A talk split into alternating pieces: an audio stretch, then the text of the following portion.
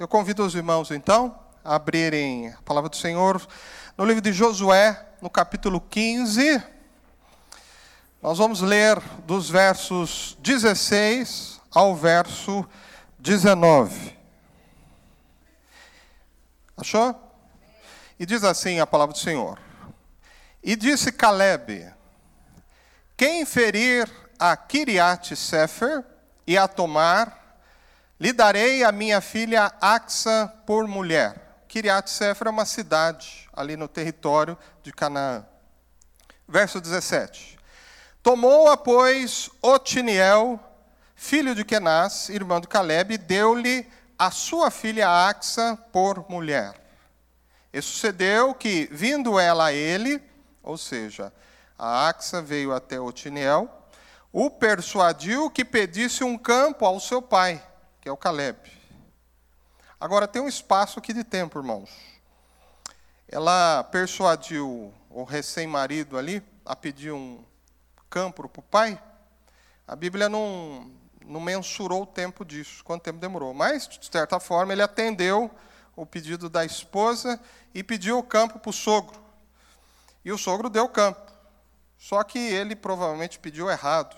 E aí ela foi consertar. E continua o verso aqui. E ela desceu do jumento, e então Caleb lhe disse: Que é que tens? Verso 19. E ela disse: Dá-me uma bênção, pois me deste terra seca. Dá-me também fontes de águas. Então lhe deu as fontes superiores e as fontes inferiores. Até aí, irmãos, feche seus olhos, vamos orar ao Senhor. Senhor nosso Deus, nós te louvamos, te bendizemos, te adoramos. Pedimos que nesta hora o teu Espírito Santo venha falar aos nossos corações. Que o Senhor tenha liberdade mesmo para falar nesse lugar, as nossas vidas. Nós queremos ouvir a tua voz. Abra os nossos ouvidos, o entendimento, e que a tua palavra seja guardada nos nossos corações. Em nome de Jesus. Amém. Glória a Deus. Irmãos, podem tomar os assentos? Graças a Deus. Muito bem, queridos. Essa passagem remonta pelo menos 1300 anos antes de Cristo. Após a peregrinação dos hebreus pelo deserto, né? Nós conhecemos a história. Moisés esteve à frente ali de Israel, liderando o período em que Israel esteve ali no deserto, os 40 anos. Mas passados esse prazo, então o povo, pela orientação do Senhor, adentrou ali no território de Canaã. E quando isso aconteceu, quando o povo foi então, saiu do deserto para adentrar no território de Canaã, Deus levantou Josué à frente ali de Israel. E a missão de Josué, praticamente à frente de Israel, foi não outra senão dirigir o povo em batalhas. Né? Israel foi adentrando em Canaã, e o povo que estava ali começou a, a, fazer guerra contra os hebreus, e os hebreus também estão fazendo guerra com esse povo. E nós vamos observar que o Senhor era com Josué. Você pode dizer isso? O Senhor era com Josué? Diga para o seu irmão: o Senhor é contigo. Sabe, irmãos, independente do nosso juízo de valor sobre o que nós possamos achar dessa forma, como os hebreus tom, foram tomando essas cidades ali de Canaã, né? Tem muitas pessoas que questionam essas formas, né? Mas independente disso, a bem da verdade é que a Bíblia diz lá em Josué, capítulo 1, verso 9: O Senhor era com Josué. Irmãos, e quando o Senhor diz, quando o Senhor orienta, é melhor ficar com o que o Senhor diz. Amém? Glória a Deus. Mas o resumo disso é que Josué e o povo de Israel foi conquistando ali em Canaã 31 cidades. 31 cidades. Algumas cidades nós conhecemos. Inclusive existem até hoje. Cidades como Jerusalém, Jericó, outras como Ai, Hebron, Betel né, e tantas outras. Nós vamos ver essas conquistas e o rol dessas cidades que foram conquistadas em Israel ali no capítulo 12, do verso 7 até o verso 24. E uma dessas cidades que foi conquistada se chamava então Kiriat Sefer. Depois essa cidade foi é, renominada para Deber, né? mudaram o nome para Deber, Debir, Deber.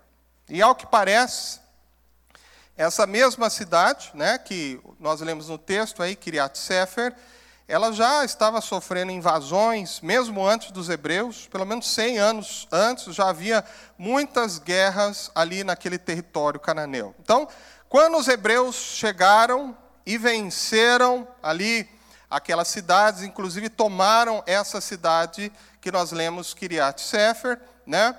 É, o que aconteceu é que das 31 cidades, uma delas os inimigos de Israel retomaram novamente.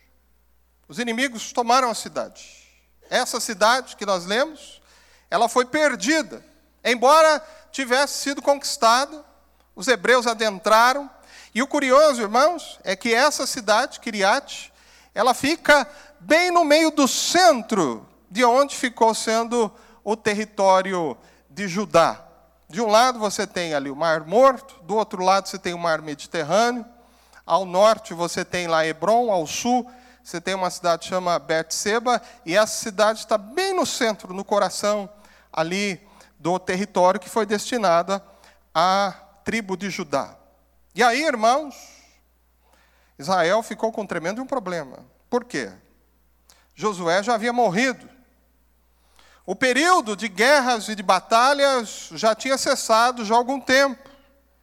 Caleb, agora que está à frente de Israel, e Israel já está vivendo uma nova realidade, não tanto mais de guerras. Caleb já é um senhor de pelo menos 85 anos. E essa cidade foi retomada, foi tomada dos hebreus. E o verso 16 que nós lemos Caleb, para resolver essa situação tão, tão difícil ali, né, que estava envolvendo a tribo de Judá, ele faz uma proposta aos valentes de Israel. Ele diz: Quem conquistar Kiriat Sefer e a tomar, eu lhe darei a minha filha Axa por mulher. Irmãos, o que chama atenção nessa passagem é que Caleb vai propor e vai oferecer a Israel e aos valentes de Israel o que ele tem de melhor. O que ele tem de melhor. E o que Caleb tem de melhor é a sua filha. Mas na narrativa, irmãos, nós vamos ver que essa filha, que foi dada como presente a esse homem depois chamado Otiniel, ela pede uma fonte ao Pai. Ela pede um plus. Ela pede algo mais ao Pai. Irmãos, o que nós temos nessa passagem é o presente pedindo uma fonte. Diga aleluia. Diga o presente pedindo uma fonte ao Pai. O presente pedindo uma fonte ao Pai. E sabe, irmãos, era necessário que esse presente fosse oferecido. Porque a batalha ali para reconquistar essa cidade era uma batalha por demais difícil, por demais tribulosa, por demais, né, poderia gerar muitas baixas em Israel. E somente, irmão, homens valentes é que talvez se disporiam a enfrentar e conquistar essa cidade. Mas, irmãos, o ser humano funciona mediante algum tipo de estímulo, não é isso mesmo? E o estímulo aqui foi um presente. O melhor que Caleb tinha, presente era sua própria filha, querido. Sua própria filha para quê? Para que um estímulo? Para que essa proposta, irmãos? Para eles recuperarem uma terra que se havia perdido. Uma causa perdido. Eu quero perguntar ao irmão: você está disposto a lutar por causas perdidas? Você está disposto a lutar por pessoas perdidas? Talvez você precise de um estímulo para isso, querido. E sabe, irmãos, esse tipo de proposta só pode ser aceita por pessoas valentes. Quando eu falo valente, é gente que não tem medo, gente que não tem medo da morte, gente que olha a causa e não olha as circunstâncias, ou o tamanho das dificuldades, ou o tamanho do adversário, mas gente corajosa. Pergunta ao seu irmão: você é esse corajoso? Você está disposto a ser esse homem, essa mulher corajosa? Irmãos, é interessante porque a Bíblia, ela se completa.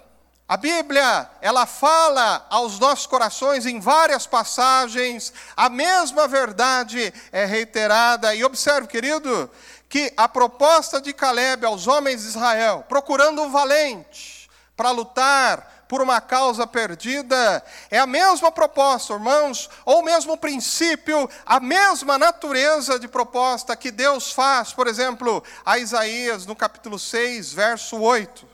Nesse texto, Deus pergunta: A quem enviarei? Quem há de ir por nós, diz o Senhor. Então disse eu, Isaías: Eis-me aqui, envia-me a mim. Você pode dizer: Eis-me aqui, Senhor, envia-me a mim? Você pode dizer isso? Mas sabe, irmãos, essa aqui, esse texto que nós lemos, esses três versículos, eu estou ainda na preliminar da questão, né? Mas esses três versículos falam de uma história de casamento.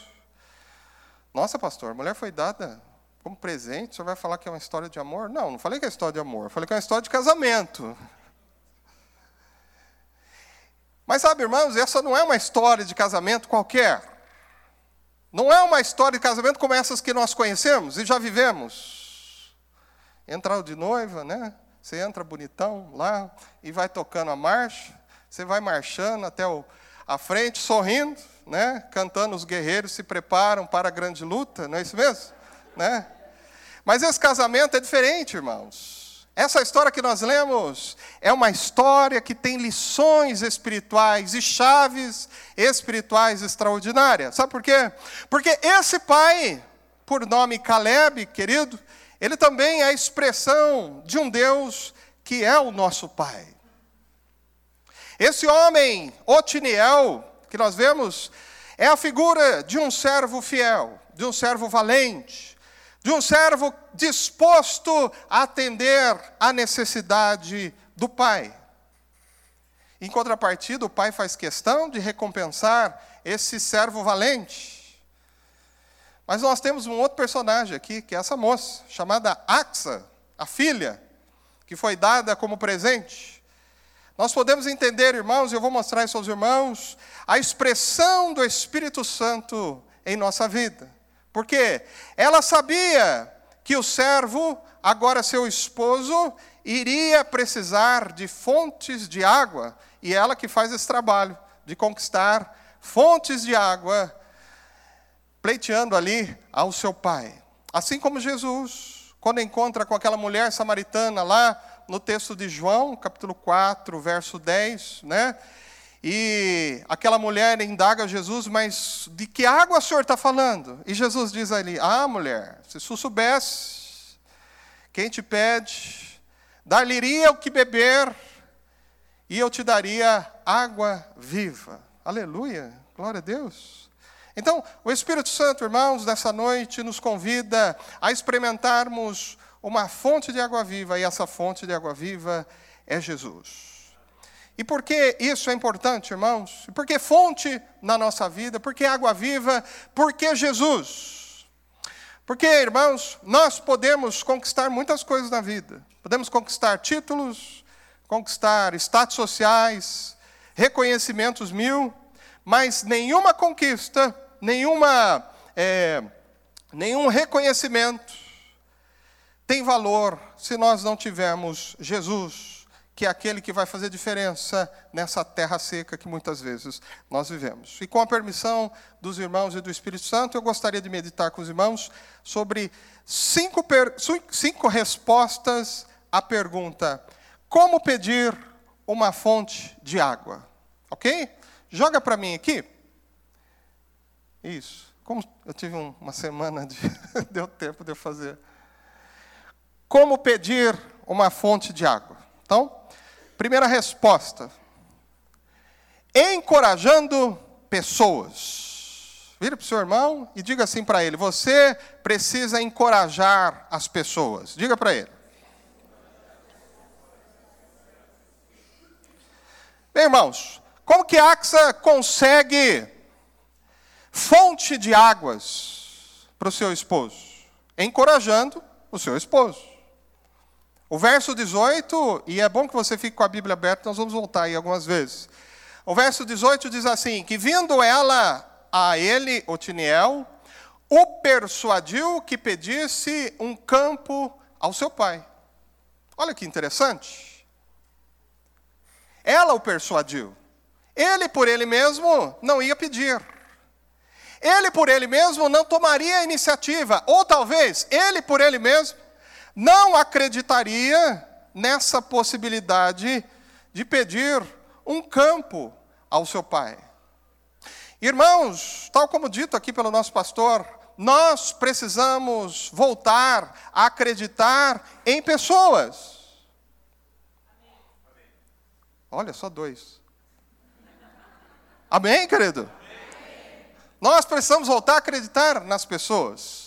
Sabe por quê, queridos? Há pessoas que têm grande potencial e capacidade para irem muito, mas muito mais longe do que já estão vivendo, ou daquilo que já fizeram. Aleluia por isso. E o que falta muitas vezes para as pessoas irem além são duas coisas: oportunidade e encorajamento. Ou encorajamento, se a pessoa estiver encorajada, as oportunidades aparecem. Não aparece, pastor? Aleluia por isso. Nós precisamos aprender a encorajar pessoas. Nós precisamos exercitar isso. Isso vem de Deus, queridos. É o propósito de Deus. Vamos encorajar uns aos outros. Sabe por quê, queridos? A vida, as circunstâncias, elas nos desanimam, nos acomodam, nos intimidam, nos frustram. Mas, querido, Jesus nos disse: No mundo tereis aflições, mas tendes bom ânimo, porque eu venci o mundo. Essa mulher vai dizer, figura do Espírito Santo, ao servo fiel Otiniel: Vamos, Otiniel, vamos, Otiniel, peço um campo ao meu pai e ele te dará. O pai é bom, o pai é generoso, o pai quer o seu bem, o pai tem orgulho de você. Vamos, Otiniel, peça um campo ao pai. Aleluia. Você tem condições de conseguir isso? Ah, irmãos, precisamos encorajar pessoas. Encorajar pessoas. As pessoas não sabem o potencial que têm. As pessoas às vezes estão vivendo debaixo de frustrações, de comodismo, precisam às vezes de um empurrão. Eu lembro que eu dei aula muito tempo, né? Eu lecionei muito tempo. E certa ocasião eu tive um aluno, um aluno que dava bastante trabalho, ele tinha algumas dificuldades de família, e isso refletia muito no comportamento dele. Mas um dia eu entendi ele. E eu comecei a me dar bem com ele, com esse jovem. Comecei a falar de Jesus com ele. E ele começou a mudar muito, melhorar muito, né, aquele problema de comportamento que ele tinha. Ele começou a me olhar diferente. Então ele teve problema com muitos professores, mas comigo ele não estava tendo mais problema. E o rendimento dele né, na escola começou a aumentar muito. E eu comecei a descobrir aquele menino muito, mas muito inteligente. E quando eu falo isso, irmãos, não falo só título de elogio. O menino era diferenciado, inteligente. E eu vivi encorajando ele. Falei: olha, você tem que se esforçar mais, você vai longe. Continue assim, você vai longe. E o menino, graças a Deus, acertou na vida, apesar dos problemas né, que ele vivia muito grande de família, Deus o abençoou e ele conseguiu dar um bom rumo na vida dele. Mas quando foi agora há pouco tempo, eu o encontrei, eu vi ele trabalhando num lugar. Mas a hora que eu olhei ele trabalhando naquela função, naquele lugar, no meu coração eu falei: nossa, é muito pouco para esse menino. Esse menino pode ir mais longe. Esse menino pode ir além. Esse menino tem potencial para galgar coisas muito, muito, muito maiores, queridos. E eu quero dizer a mesma coisa para você, querido. Você pode ir além. Você não está morto ainda, aleluia por isso. Ô oh, irmão, quando eu fiz faculdade, tinha uma senhora de 67 anos. Oh, glória, aleluia. Mas toda vez que eu pensava em desistir, desanimar, eu olhava para aquela senhora e falei: não, não vou desistir, não vou desanimar. Oh, essa mulher está firme e forte aqui. Né? É, o esposo dela foi sargento da Polícia Militar, morreu em serviço. Né? E ela depois foi fazer faculdade, foi estudar. Né? E ela era a minha inspiração. E eu quero dizer a você, irmão, você tem capacidade, você tem potencial. Saia desse comodismo, querido, vai além. Aleluia, querido. Vamos encorajar uns aos outros. Aleluia por isso. E sabe, irmãos, é, eu, eu, eu tenho convicção que o encorajamento é uma proposta para todos os cristãos, faz parte da vida cristã. Primeiro, irmãos, porque Deus nos convida a pregar o Evangelho, as boas novas a toda criatura. Nós vivemos um mundo de más notícias, um mundo de só notícia ruim. E nós temos uma boa notícia, aleluia, queridos. E sabe, irmãos, a pessoa que está ali bombardeada por notícia ruim, de repente ouve uma boa nova, ouve uma boa notícia, tudo muda, aleluia por isso. Isso é um chamado de encorajamento. Mas sabe o que eu acho extraordinário, maravilhoso? É o que diz lá no profeta Isaías, no capítulo 61. Né? Nós vamos ver ali que, versículo 4 em diante, que os contritos de coração, os de espírito angustiado, os cativos, oprimidos, ao ouvirem as boas novas do nosso Senhor Jesus, eles se tornarão árvores de justiça e plantação do Senhor, para que o Senhor seja glorificado. Você não falou amém direito, irmão. Você, viu o que, que eu li? Sabe o que é isso? Sabe, gente destruída, acabada, que não tem mais jeito, aquelas pessoas rotuladas, que não tem mais jeito. Sabe o que acontece quando elas são expostas às boas novas do Evangelho? elas são transformadas pelo poder de Deus.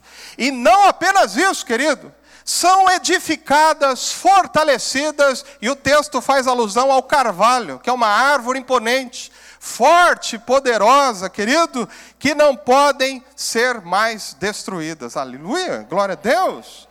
Vamos, vamos encorajar pessoas, irmãos. Nós conseguimos fonte para a nossa vida se nós fizermos esse exercício de encorajamento. Então, antes de você pedir algo para Deus, exercite o encorajamento do seu irmão. Aleluia. Em segundo lugar, como pedir uma fonte de água?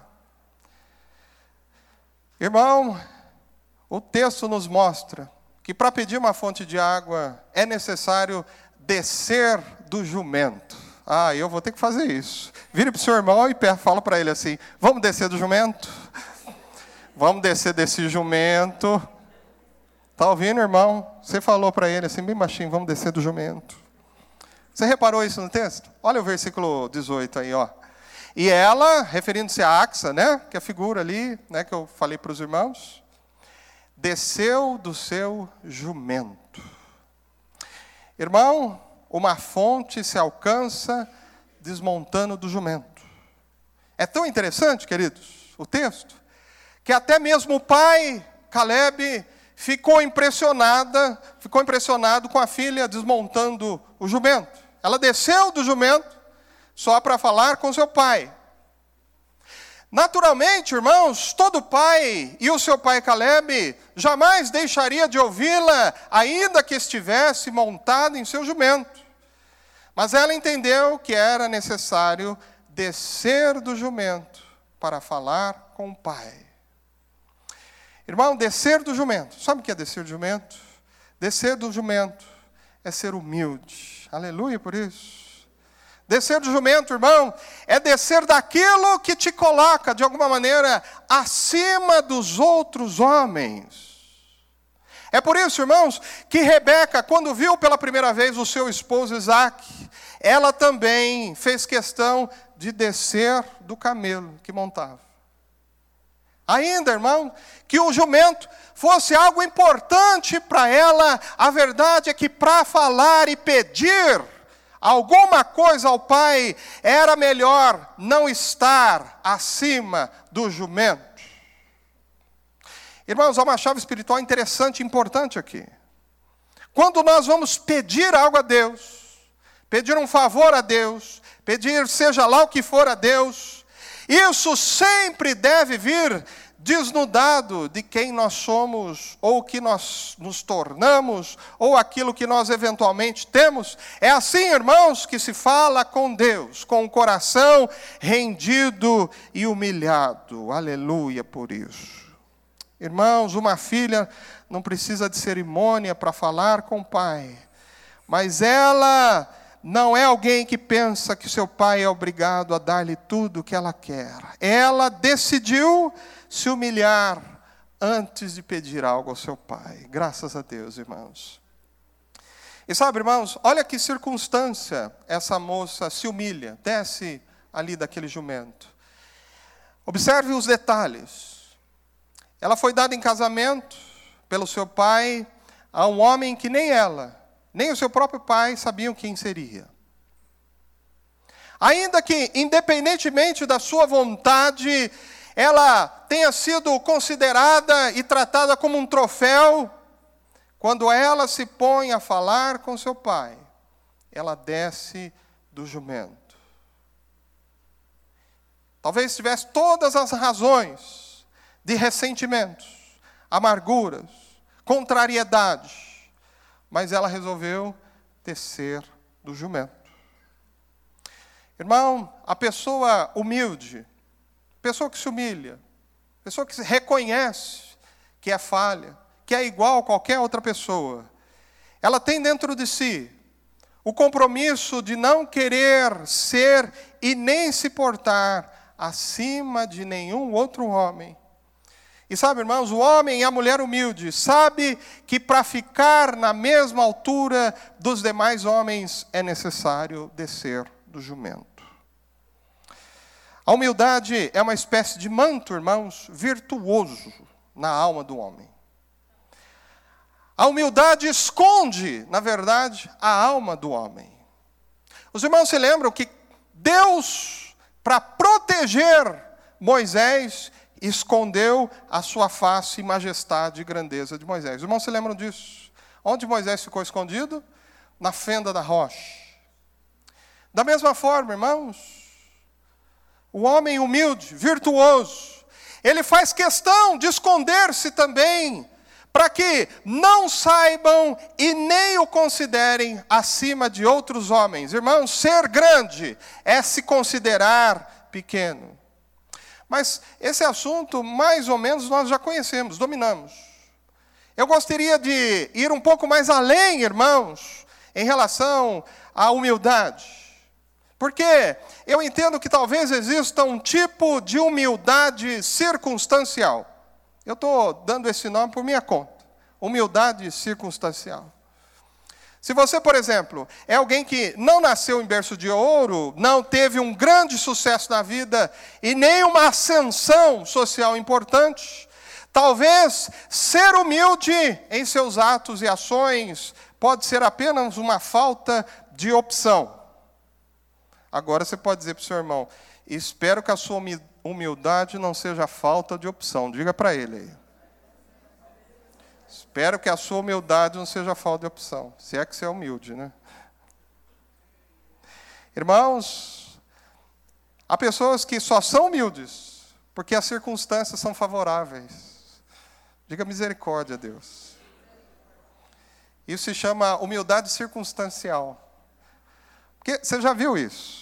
Basta aparecer o sucesso, mudar a realidade da pessoa, às vezes ganha muito dinheiro, consegue um título, alguma coisa assim, e aí o que acontece, irmãos? Essas coisas têm dentro de si uma espécie de um veneno que deforma a alma.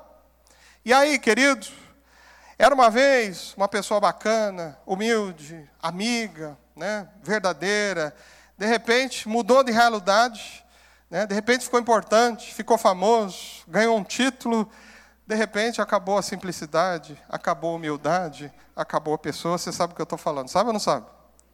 Humildade circunstancial. Que o Senhor nos livre dessa humildade circunstancial, queridos, mas que nos faça humildes de fato e de verdade. É por isso, irmãos, que a humildade ela é muito mais destacada, não que ela seja diferente, mas ela aparece mais quando ela acontece em pessoas que têm algum tipo de posição um pouco mais elevada, né? Porque a lição que fica é que a pessoa, apesar da posição que detém, que alcançou e da importância que tem, ela permanece humilde. Essa pessoa parece que conseguiu uma imunidade a esses venenos que deturpam e destroem a alma. Observe isso no texto, irmãos. Axa era filha do homem mais rico e poderoso de todo Israel e que já existiu em Israel, irmãos. Se você não sabe, Caleb, irmãos, foi honrado por Deus como nenhum homem em Israel havia sido honrado pelo esforço, pela sua fé, pela sua dedicação, Josué cumpriu o que Deus determinou em favor de Caleb e o presenteou com toda a cidade de Hebron. A cidade de Hebron e adjacências, irmãos, foi presenteada a um único homem chamado Caleb. E observe, irmãos, isso no texto. A filha do homem mais rico e poderoso de Israel tinha tudo para ser uma daquelas meninas chatas, mimadas, prepotente, que tem tudo a hora que quer, do jeito que quer, mas ainda assim, oriunda de um berço de ouro, ela desceu do jumento. Aleluia por isso. Vamos descer do jumento, irmãos. Vamos descer desse jumento antes de pedir algo a Deus. Há uma terceira resposta sobre como pedir uma fonte de águas. Irmãos, nós alcançamos uma fonte de água acertando as questões preliminares de um pedido. Questões preliminares, irmãos, na oração. Observe que ela precisava de fontes de água, sabia que seu marido precisava de fontes de água, mas ela não pede fontes de água imediatamente. Talvez uma das maiores lições espirituais que podemos aprender nesse texto diz respeito à forma preliminar como ela se apresenta ao Pai. Irmão, se você se achegar a Deus desesperado, querendo diretamente apenas o que é necessário, o que lhe convém, você corre um grande risco de não ser atendido e também não ouvido por Deus. Muitas pessoas, irmãos, que buscam a Deus e alcançaram respostas às suas necessidades, chegaram-se a Deus reconhecendo primeiro quem é Deus antes de pedirem qualquer coisa a Deus. Vou dar um exemplo aos irmãos. Os evangelhos, Mateus, Marcos e Lucas, narram a história de um homem que fora cometido de lepra. O texto diz que ele estava totalmente leproso. Naturalmente, por conta dessa doença, ele foi até Jesus, ele foi procurar Jesus.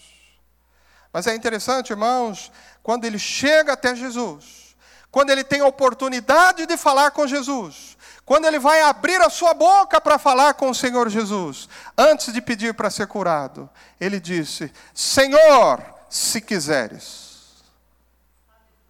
Diga aleluia, irmão. Irmão, por alguma razão, esse leproso entendeu que é mais importante que a sua própria necessidade reconhecer quem era aquele que estava à sua frente. E quem estava à sua frente era um Deus todo-poderoso e soberano. Se Ele é soberano, é Ele que decide todas as coisas. Jesus, se quiseres, Senhor Jesus, somente se quiseres, Senhor Jesus, podes me curar, só se o Senhor quiser. O Senhor é soberano. Aleluia. Glória a Deus. Irmãos, nós precisamos acertar nas preliminares. Antes de pedir alguma coisa a Deus, precisamos lembrar que o Senhor é um Deus extraordinário. Você precisa falar isso, você precisa dizer isso, você precisa aprender isso, você precisa orar isso. Quer ver outra passagem? No Evangelho de Mateus, no capítulo 9, a partir do verso 27, a Bíblia narra dois cegos que foram encontrar-se com Jesus. A Bíblia diz que eles seguiram Jesus procurando uma oportunidade para falar com Jesus, para pedir para serem curados. Mas, irmãos, na primeira oportunidade que eles tiveram, quando eles foram falar com Jesus, antes de pedirem para serem curados, eles disseram: Senhor, tem misericórdia de nós. Irmãos, nós precisamos entender quem é o nosso Deus. Eles sabiam que somente um Senhor misericordioso poderia se compadecer daqueles homens cegos, aleluia por isso. E aí Jesus olha para eles e os cura, aleluia. Da mesma forma, no texto, essa mulher, essa Axa, ela poderia ter direto ido ao ponto com o pai, me dá as fontes, não, ela não fez isso. Mas ela fez como muitos homens que acertaram ao longo da palavra de Deus. Antes da sua necessidade pessoal, era mais importante destacar que ela estava diante de um pai de bênçãos. Aleluia!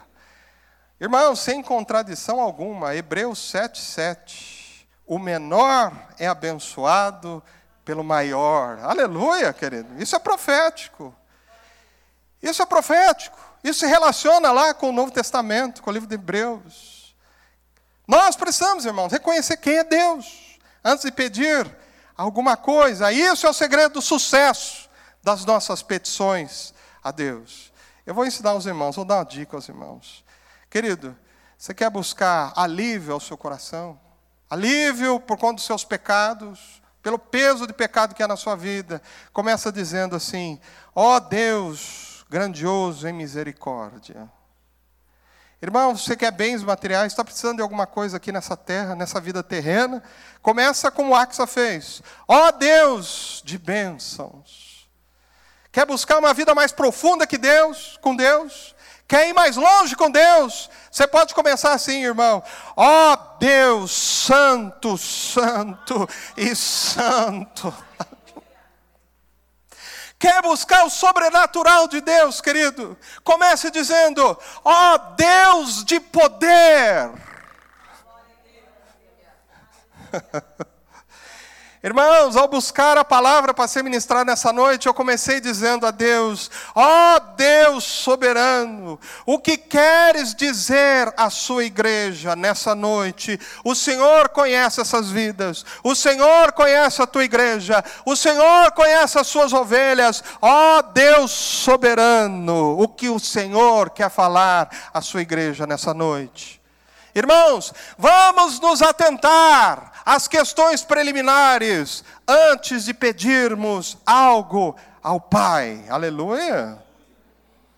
Em quarto lugar, como pedir uma fonte de águas? Irmão, no versículo 18 aí. Olha o que Caleb pergunta para ela: Que é que tens? Que é que tens? Diga essa frase: Que é que tens? Que é que tens? O pai pergunta à filha: O que você tem, minha filha? Antes mesmo dela abrir a sua boca, o pai sabia que algo importante estava acontecendo com ela. Deus nos conhece, irmãos, antes mesmo de abrirmos a nossa boca, não é isso que diz o Salmo 139? A palavra não vem à minha boca, mas tu já conheces, Senhor. Deus nos conhece, nos conhece muito, muito bem, mas em contrapartida, nós muitas vezes não conhecemos bem quem é Deus. A bem da verdade, irmãos, é que quanto mais íntimos nós somos de alguém, menos conseguimos esconder o que somos ou o que sentimos. É isso, não é? Você sabe, irmãos, eu estou fazendo um exercício. Eu tenho, vou abrir meu coração aqui, eu tenho muita dificuldade de organizar o meu pensamento. É uma situação que eu tenho, né, cerebral, de nascença, e eu tenho dificuldade de organizar meu pensamento. Então, às vezes, quando eu, eu quero chegar em uma determinada conclusão, eu dou muita, muita volta, assim, né? É difícil para mim, às vezes, entender as coisas. Eu tenho um pouco, muita dificuldade, sofro bastante com isso.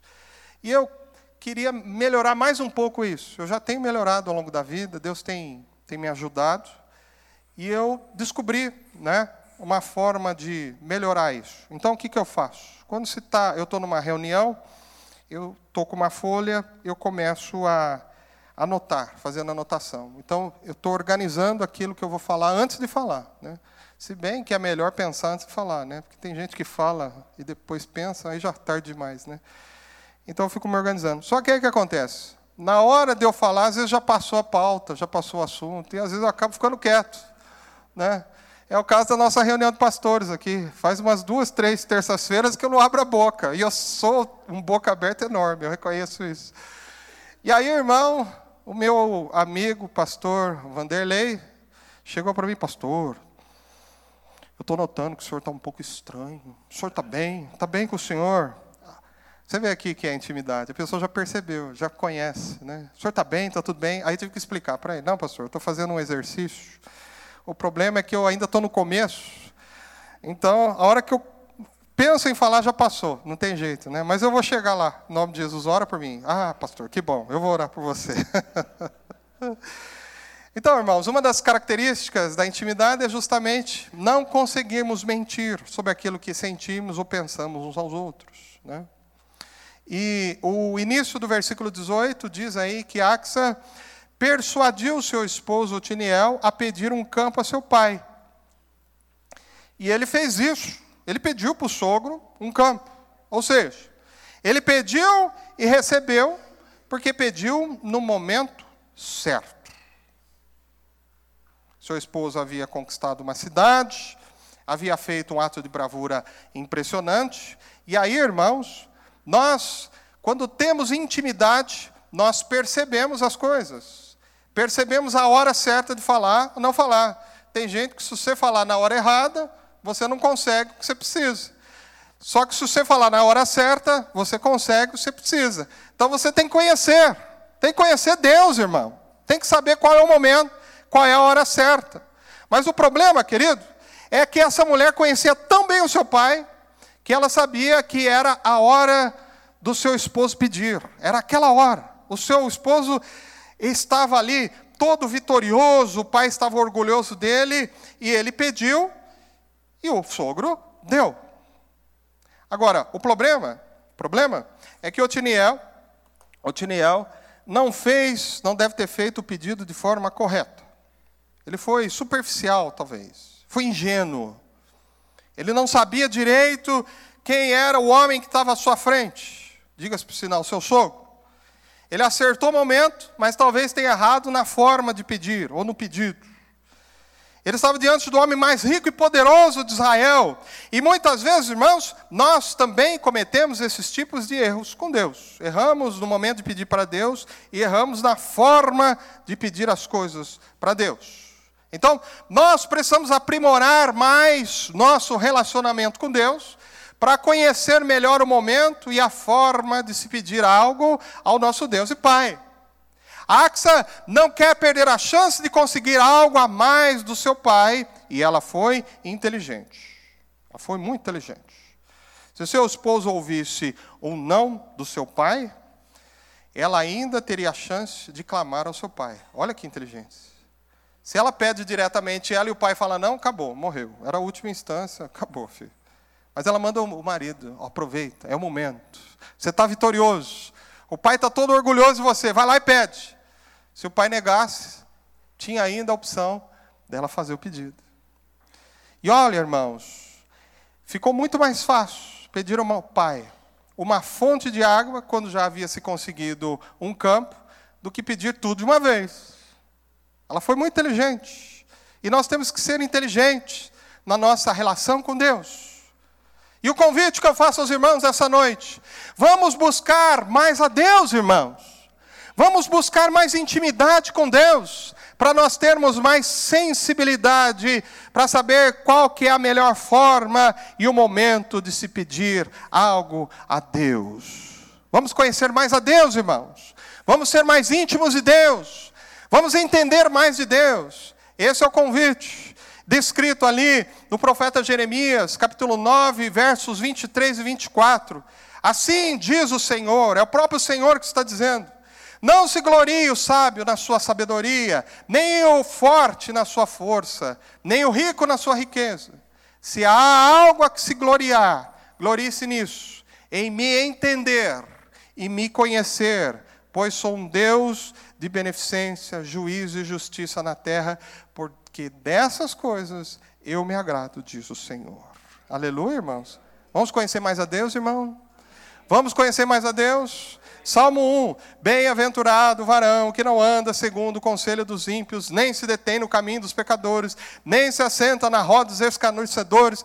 Resumo da ópera: Bem-aventurado o homem que não perde tempo com esse mundo e com as bobagens desse mundo. Verso 2: Antes tem o seu prazer na lei do Senhor e na sua lei medita de dia e de noite. De dia Jesus, à noite é Jesus. De dia é o Espírito Santo, à noite é o Espírito Santo. De dia é o Pai, à noite é o Pai. De dia é Deus, é céu, é glória. E à noite é céu, é glória também. Aleluia, queridos. Glória a Deus. Quando você se torna mais íntimo de Deus, você conhece melhor a Deus, você tem mais sensibilidade e tem mais percepção para saber qual que é o melhor momento e qual é a melhor forma de se conseguir algo de Deus. Aleluia. A quinta e última forma de se pedir uma fonte de água. Irmão, nós pedimos uma fonte de água para uma pessoa que não somos nós, e nós pedimos sempre algo a mais. Observe aqui no verso 19 o que essa moça diz. Ela diz: Pai, dá-me também fontes de águas.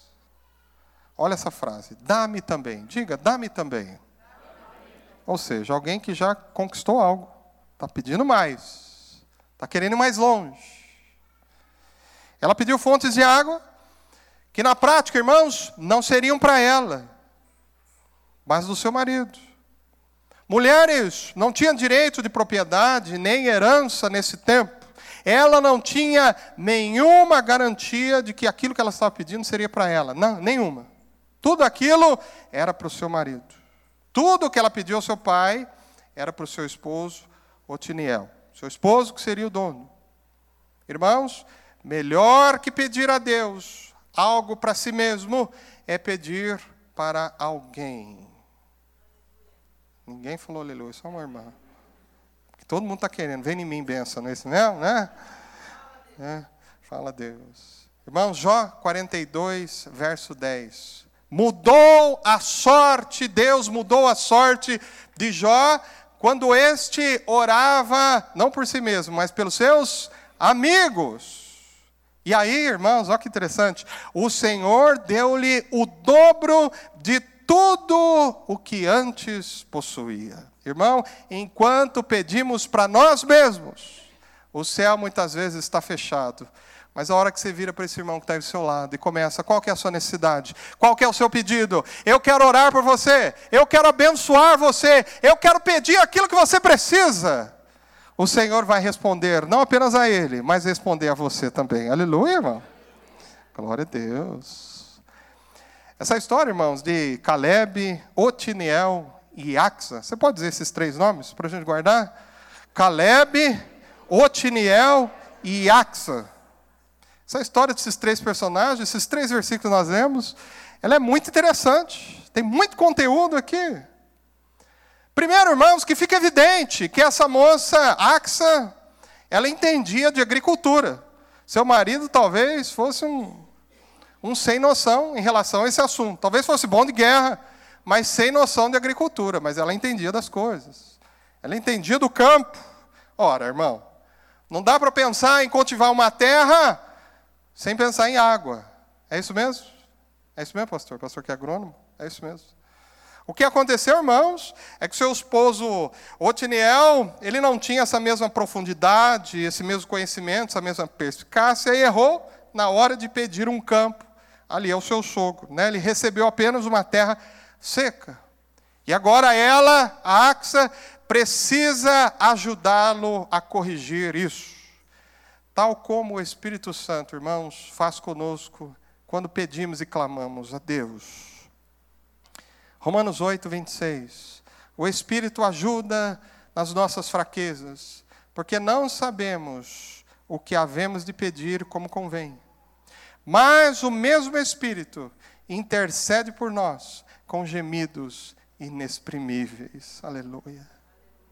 O Espírito Santo, irmãos, é quem intercede ao Pai em nosso favor. É o Espírito Santo que irá, inclusive, corrigir ou complementar nossos pedidos a Deus. E há uma oração que eu faço aqui para todos nós, inclusive eu. Espírito Santo de Deus, nos ajude em nossas petições, em nossos clamores a Deus. Ó Deus, se está faltando algo no nosso clamor, complete, ó Espírito Santo. Se estamos pedindo errado, nos ensina a pedir certo, em nome de Jesus. Amém. Amém. Irmãos, ao mesmo tempo que ela pede algo que não era para ela, ela também faz um pedido ao seu pai de forma muito particular: dá-me também. Ou seja, a oração de Ax ao seu pai é: O Senhor, meu pai, atendeu o pedido do meu esposo. Mas, se o Senhor, meu pai, não lhe der também fontes de águas, essa terra que lhe deste não será útil, não poderá ser usufruída. Ela era uma mulher esperta, irmãos. Ela entendia de arado e foi isso que salvou ali o seu marido. Deus pode, irmãos, responder às nossas necessidades e pode nos dar presentes e dons extraordinários à nossa vida, como tem dado a todos nós. Mas nós, irmãos e irmãs, nós precisamos do Espírito Santo para complementar o que já nos foi dado por Deus. Querido irmão, irmã, você só vai usufruir com plenitude tudo aquilo que Deus já te deu, se o Espírito Santo orar em seu favor. Eu confesso aos irmãos, eu me considero, irmãos, um homem muito, mas muito abençoado por Deus. Irmãos, o sentimento que eu tenho, em particular eu, pastor Fábio, é que eu sou muito, muito mais abençoado que eu podia imaginar e podia merecer. Mas eu quero dizer aos irmãos, eu já precisei fazer essas orações. Ou melhor, essa oração. Dá-me também. Diga de novo, dá-me também. E eu vou contar aos irmãos Algumas vezes que eu orei assim, dá-me também. Eu orei assim, ó. Senhor Deus, tu me destes um casamento. Senhor Deus, dá-me também filhos. Quatro anos, perdi dois filhos. E eu orei ao Senhor: Senhor, me deste um casamento. Dá-me também filhos, Senhor. Senhor, tu me deste um diploma. Eu te louvo, Senhor, por isso. Mas Deus, dá-me também trabalho. Senhor Deus, tu me deste um terreno, dá-me também a construção da nossa casa. Senhor Deus, tu deste o terreno a essa igreja, dá também a construção do templo dessa igreja. Senhor Deus, tu me deste uma sensibilidade, um talento musical. Dá-me também capacidade, coordenação motora, inteligência musical. Senhor Deus, dá-me também condições de comprar um instrumento de excelência. Já orei isso, irmão. Senhor Deus, tu me destes filho. Dá-lhes também saúde, Senhor Deus. Ore, querido. Você precisa aprender a orar. Você tem filha, tem filho buscando casamento, buscando alguém. Senhor Deus, tu me deste filhos, me deste filhas, dá-me genros, dá-me noras também. Tu me deste filhos que, que se casaram, dá-me netos também. Irmãos, o que falta em sua vida para que essa terra seca se transforme em terra cultivável? Irmãos, talvez tenha chegado a hora de nós orarmos com muita profundidade com Deus. Senhor, tu me deste de tudo na vida, mas falta-me paz no coração. Dá-me paz ao coração. Senhor, tu me deste tudo na vida, eu tenho de tudo. Senhor, me faça uma pessoa feliz também. Ore você aí também. Axa pediu fontes de água, mas o pai lhe deu as fontes superiores e inferiores, irmãos, porque Deus é poderoso para fazer infinitamente mais do que pedimos ou pensamos. Vamos pedir para os outros ao invés de pedir para nós mesmos, mas vamos pedir para que o Espírito Santo complete e corrija nossas petições a Deus. Aleluia. Aleluia. Ah, eu quero convidar você a ficar em pé nessa hora.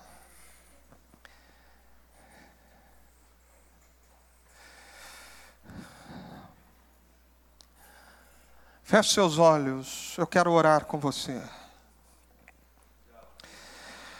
Senhor Deus Todo-Poderoso, nós te adoramos, nós te amamos, nós nos rendemos a Ti, Senhor.